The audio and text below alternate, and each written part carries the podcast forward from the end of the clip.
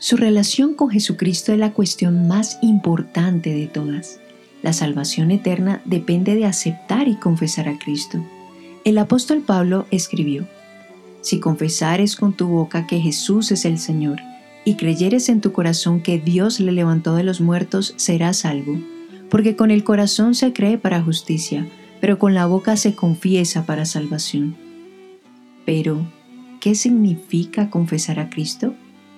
¿Qué implica la confesión pública de fe en Cristo? Estas y otras preguntas serán tratadas en esta serie de mensajes. Nuestra meta es que usted llegue a confesar a Cristo, para la gloria de Dios y para su felicidad eterna. Hoy meditaremos juntos a la luz de su palabra. Cuando usted cree en Cristo y lo acepta como su Señor y Salvador, usted llega a ser un hijo de Dios. Usted está siendo adoptado en la familia de Dios. Ahora sigue el deseo de llegar a ser un miembro de la iglesia con otros de la familia de Dios. Cuando usted reconoce la necesidad del ministerio de la iglesia, usted quiere el compañerismo con otros cristianos. Hoy vamos a ver cómo unirnos con otros en nuestra confesión. Les hablo el pastor Andrés Espinosa y hoy me acompaña el pastor Javier Muñoz. Javier, ¿cómo estás? Muy buenos días Andrés y hermanos. Bien, gracias a Dios. Y está conmigo también el pastor Edison Tavares de Medellín. Buenas, Edison, ¿cómo estás? Buenos días, pastor Andrés y pastor Javier. Gracias por la invitación de nuevo y un saludo a los hermanos que escuchan. Hermano, vamos a responder hoy varias preguntas. ¿Cómo, cómo, cómo sabemos cómo unirnos a una iglesia? ¿Con cuál iglesia debemos unirnos? Si debemos unirnos a, a la más cercana a nuestro hogar, si debemos buscar una iglesia grande, con un coro, o una iglesia con una vida social bien activa, si debemos escoger una iglesia amistosa o pequeña, eh, o, o realmente qué buscamos en una iglesia local. Pero quisiera comenzar por lo más importante. Hermanos, ¿qué es una iglesia según la escritura?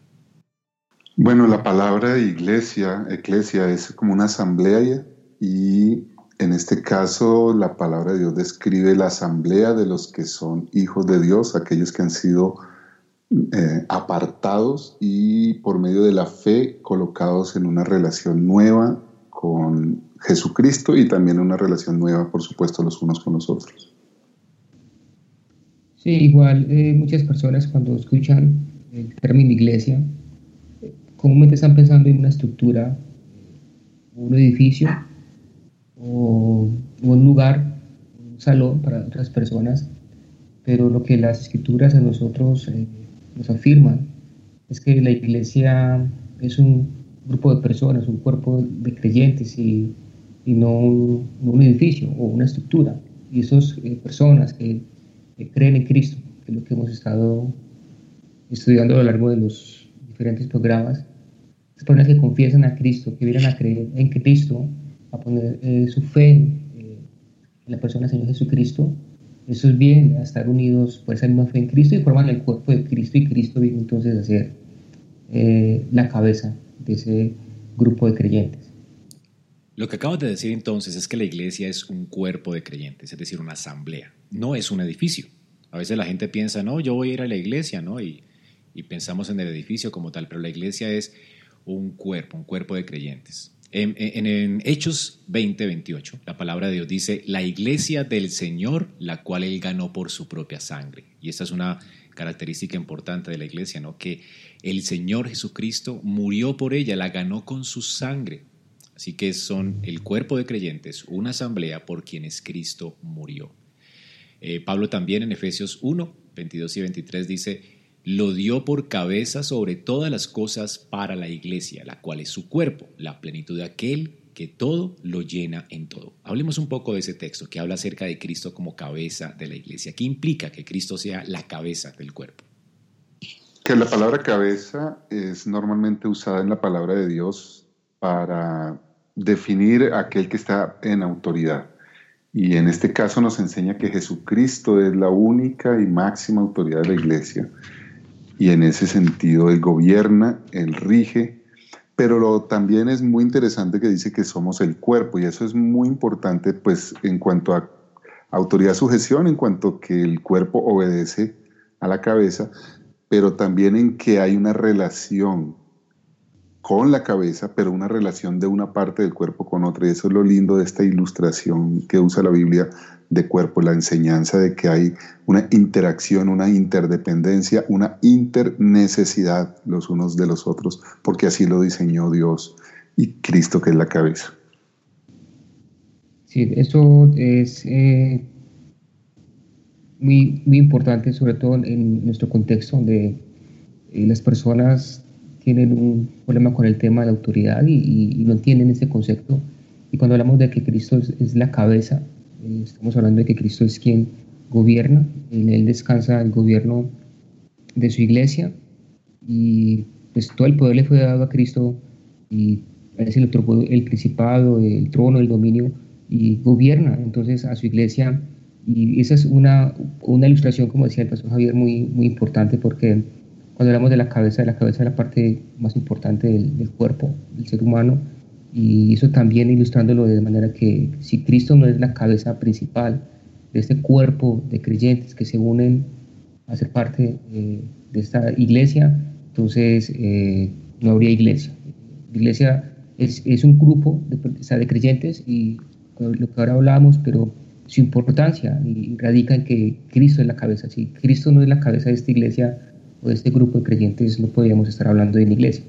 Ok, entonces la iglesia es una asamblea, la iglesia es el cuerpo de Cristo, donde Cristo es el Señor, donde Cristo es la cabeza.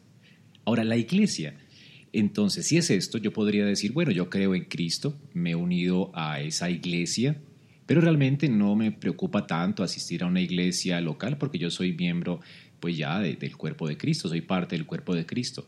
¿Qué, me dirían si yo pienso de esa manera? Bueno, usando solamente este texto, eh, aunque hay otros lugares en, donde el, apóstol Pablo habla de la ilustración del cuerpo de Cristo, pero usando solo este diríamos que no, no puede ser así. Pablo en otro lado lo dice de la siguiente manera, eh, dejará el ojo de ser parte del cuerpo y, y está mostrando esa interrelación, es decir, un ojo, un ojo suelto no es parte de un cuerpo eh, y no puede funcionar, ni, ni, es nutrido por el cuerpo, ni él puede beneficiar al cuerpo, entonces no es parte del cuerpo. Cuando yo veo un ojo solo, suelto, pues normalmente está en un frasquito por allí, no forma parte de un cuerpo.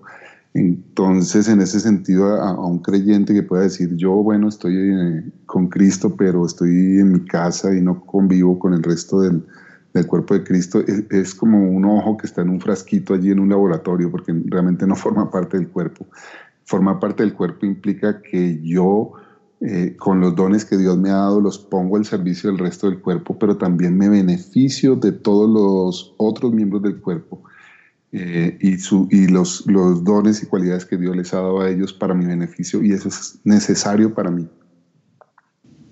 Sí, es, es, eh, la única manera que una persona puede estar eh, tranquila y segura de que hace parte del cuerpo de Cristo, de la iglesia verdadera, especialmente que se une a un grupo de personas que tienen la misma fe y comparten las mismas verdades que tienen en Cristo. Entonces, hablar de una persona que está aislada, que no hace parte de un, cuerpo, que no hace parte de una iglesia que se pueda observar, que se pueda ver, eh, pues eh, no lo vemos en la escritura. En la escritura vemos que los creyentes se reunían, que compartían las cosas, que tenían todo en común. Y, el mayor ejemplo que tenemos nosotros a nuestras manos es el libro de Hechos, donde vemos un grupo de personas congregadas en un lugar específico, y también lo vemos en, las cartas de Apocalipsis. Eh, Cristo, eh, él escribe, o él, exhorta a siete iglesias en Asia y esas iglesias estaban en, un lugar específico. Cristo les daba un lugar, un nombre de ese lugar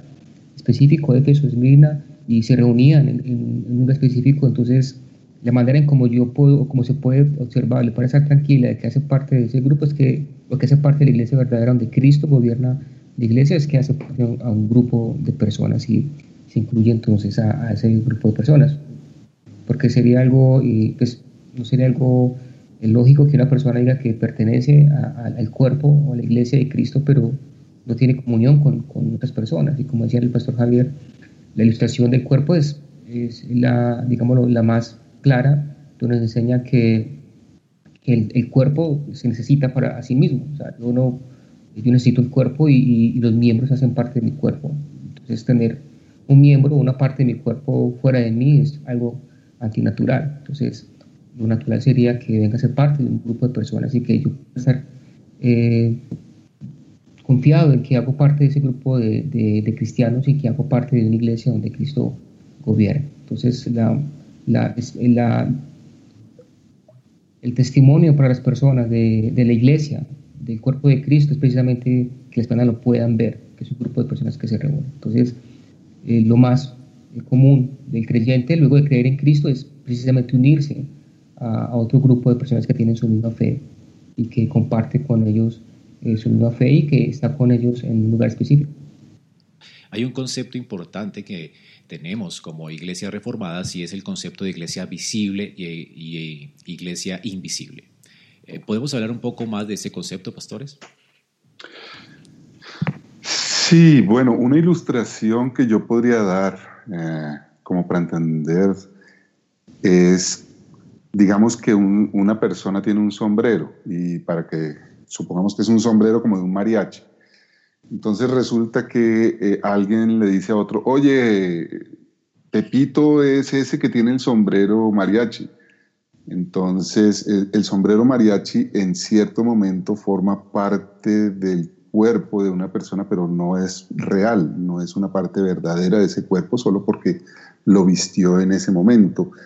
Eh, pero hay otras partes que sí son reales de ese cuerpo, es decir, una mano o un pie. Eso pasa también con la iglesia. Hay personas que están y que forman parte de la iglesia visible, pero que realmente no forman parte del pueblo de Dios real, porque están allí por conveniencia, están allí por diferentes razones, pero no porque Jesucristo mismo las haya traído. Un ejemplo bíblico al respecto sería pensar en, el pueblo que salió de Egipto. Dios sacó a una gran cantidad de personas, todas ellas caminaron fuera de Egipto, todas ellas pasaron el Mar Rojo, eh, todas ellas llegaron hasta, hasta el Sinaí a adorar al Señor, pero no todas eran creyentes verdaderos, no todos ellos amaron a Dios y entregaron su vida al Señor y vivieron para Él, sino que muchos de ellos realmente tenían en su corazón eh, dioses extraños y por lo tanto no eran realmente creyentes verdaderos. Así que, estimado oyente, si usted es un verdadero creyente, usted es parte del cuerpo de Cristo y debe unirse a una iglesia local, una iglesia donde Cristo es la cabeza, una iglesia donde hay pastores, donde le pueden cuidar, donde eh, se predica la palabra de Dios. Busque la iglesia. La iglesia es esa, ese lugar donde Dios quiere hacerle crecer saludablemente como miembro de ese cuerpo. Un miembro no puede crecer fuera del cuerpo. Un miembro necesita el cuerpo y nosotros, como miembro del cuerpo de Cristo, necesitamos la iglesia. La iglesia es vital para tu crecimiento, para tu desarrollo y madurez. Te invito pues a buscar una iglesia donde crecer y congregarte. En nuestro próximo episodio estaremos hablando acerca del fundamento de esta iglesia y la organización de esta iglesia. Gracias por escuchar nuestro podcast a la luz de su palabra. Esperamos que este mensaje haya sido edificante para tu vida. Si deseas este y otros mensajes, visita nuestra página en internet iglesiaraa.org. Este es un recurso producido para la Iglesia Cristiana Bíblica Raha.